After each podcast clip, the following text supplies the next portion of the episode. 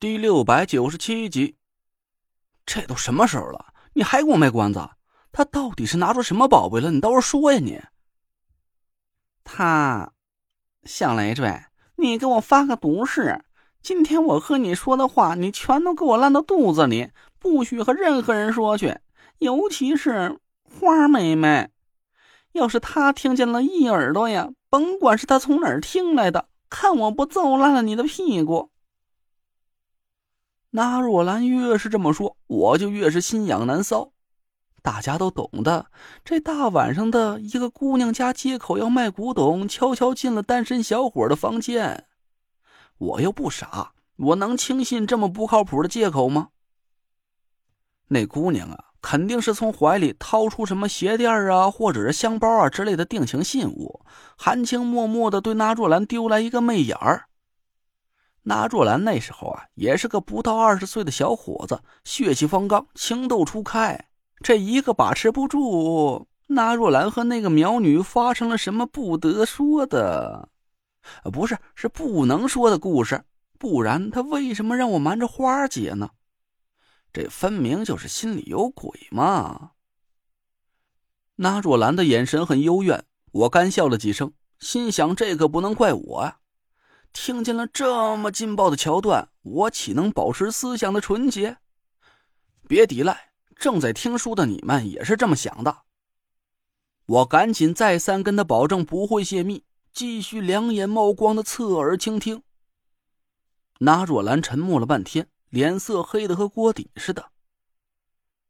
什么狗屁无价之宝？他把怀里那物件掏出来放在我眼前，我一瞧，嘿！一块烂石头磨的砚台，一根毛都秃了的毛笔，还有一张不知道是不是擦屁股用的草纸，皱皱巴巴的，一半拿墨汁染黑了，一半啊拿鸡血染成了红的。啊，那是什么东西？当时我也不知道那是什么玩意儿，还以为是他读书练字用的家伙事儿呢，就跟他说，虽然家里经济条件不好。但有机会念书还是要念的，这东西不要卖了。我身上啊还余着几十块钱，我都掏出来放在桌子上，可他却连看都没看一眼，把那张纸铺在桌子上，咬开自己的指头，滴了点血，拿着毛笔站着，在黑色的一边写了八个字儿。我猛然一惊，瞪大眼睛看着那若兰，他写的是他的生辰八字。那若兰缩了缩脖子，默然点头。这这不是婚书吗？我一下子被吓得叫了起来。那若兰狠狠的瞪了我一眼，又转头看了看帐篷的方向。我赶紧压低了声音，浑身的汗毛都竖了起来。阴自在阳，阳自在阴，阴阳纠缠，永不离心。那若兰冷哼了一声：“你也听说过这种邪门的法术是吧？”可他是图个什么呀？我大惑不解说：“我确实是听过这种法术，可他把自己的八字写在阴面上是为个啥？”那若兰扯了扯嘴角说：“你还记得人家和你说过的话吗？我是天生的天邪命格，和谁那样谁就会死。不是你这意思啊？他看出来你身上的命格了？这不可能啊！”不可能！我呆呆的摇头说：“当时师傅已经压住你的命格发作，要是你不把生辰八字主动给我看，连我都没看破你身上的秘密，他是怎么推算出来的？”哼，他推算个屁！你忘了她是个苗女了？拿若兰笑着说：“他亲口告诉我的，一开始他只是对我有好感。”想让我留在苗寨和他过日子，就悄悄在我身上下了情蛊，但没想到情蛊刚一钻进我身体里就死掉了。他这才知道我的命格秘密。我还是没明白，问道：“那他为什么非要和你结婚？他明明知道自己会死的。你别告诉我，这是因为他爱你爱到骨头里，连死都不怕了。我才不信呢！你没那么大魅力。”纳若兰低着头冷哼了几声，叹了口气说：“小雷子呀，你记住，这世界上心邪邪门的法术多着呢，可不光是你听说过那几种。常见的蛊术啊，有蛊粉跟活体蛊虫，可他的蛊术却不仅仅只是这点道行。这是一种很少见的养蛊之术，叫做。”阴蛊阳虫。我茫然的摇头。拉住兰继续说道：“养蛊之人大多不会法术，只是从深山里捉来各种稀奇的毒虫，放在一个陶罐里。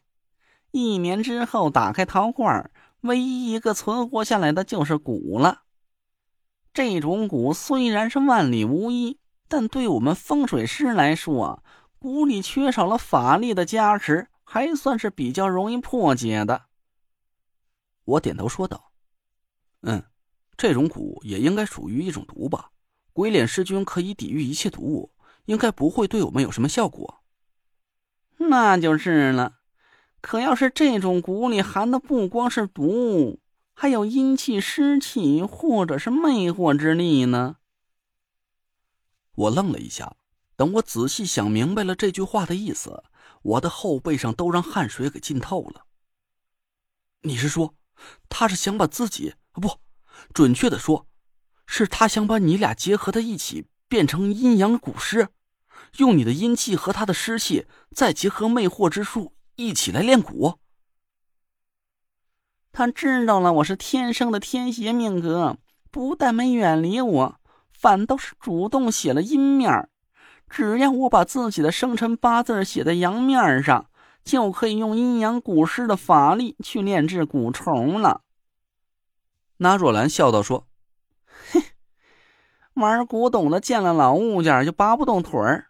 同理，一个玩蛊的，要是有机会能炼成绝世无双的蛊虫来呀，不管用什么邪门的法子，他都会去尝试的，哪怕是把自己给变成一个。”半死不活的怪物！